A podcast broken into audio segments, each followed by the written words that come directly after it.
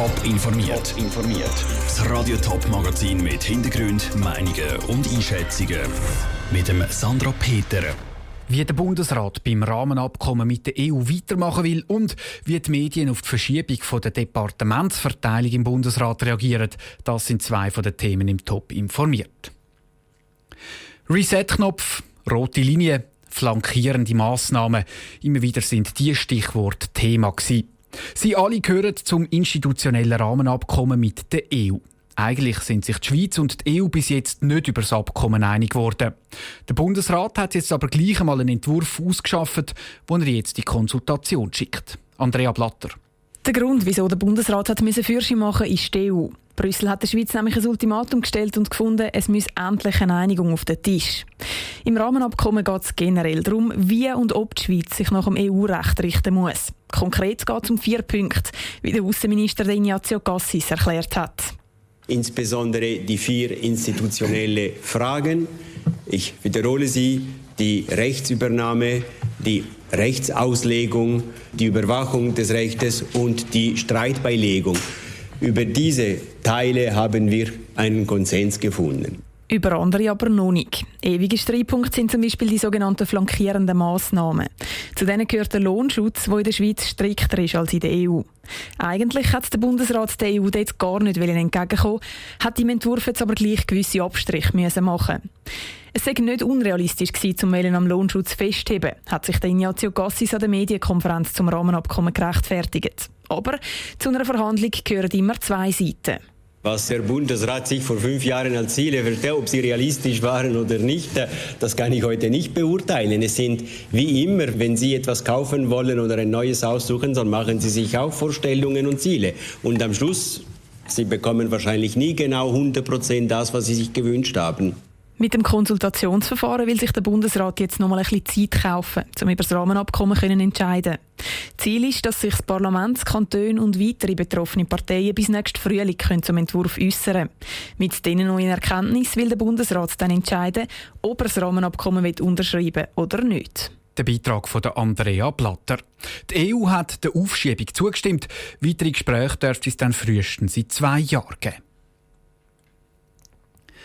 Welcher Bundesrat übernimmt welches Departement? Das hat der Bundesrat heute an seiner Sitzung diskutiert.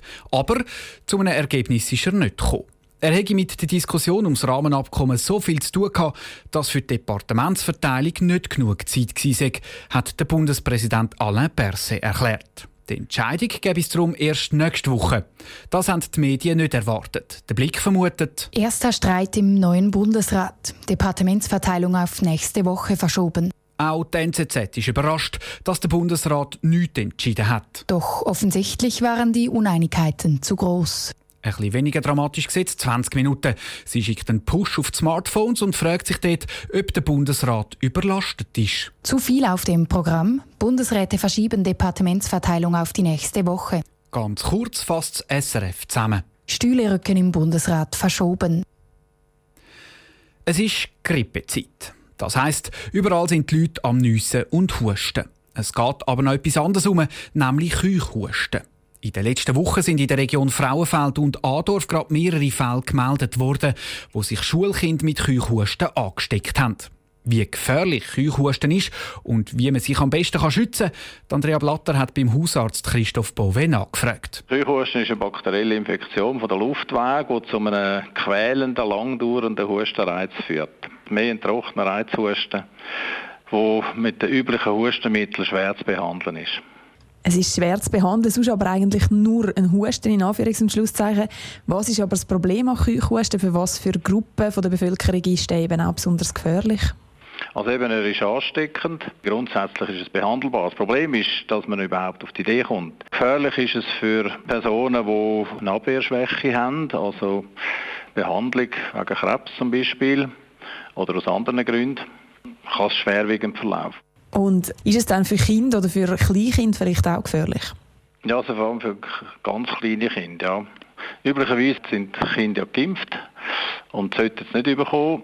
Es kann sein, dass man, wenn man älter wird, dass der Impfschutz nachlässt. Darum empfiehlt man ja heutzutage den Eltern und allenfalls auch den Großeltern von Neugeborenen, sich wieder gegen Keuchhusten impfen zu lassen. Wenn man jetzt eben nicht gegen Keuchhusten geimpft ist und wenn Kinder zum Beispiel den Keuchhusten haben, wie behandle ich den? Wie lange geht das, bis der wieder weg ist? Das kann man mit einem Antibiotikum behandeln. Wie lange geht es? Ja, ich schätze zwei bis drei Wochen. Der, Christ, der Hausarzt Christoph Bove im Interview mit Andrea Blatter.